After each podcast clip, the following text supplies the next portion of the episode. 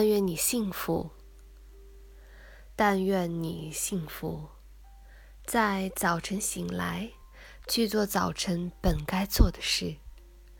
出远门，走到园子里，敞亮的寂静中，向海的辽阔，向美好的一天祈愿。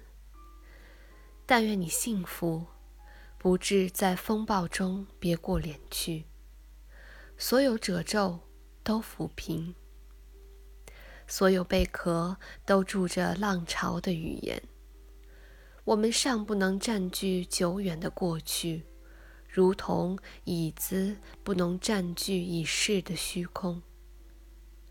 唯有在无光的室内，向幽谷投石，等候回音来临。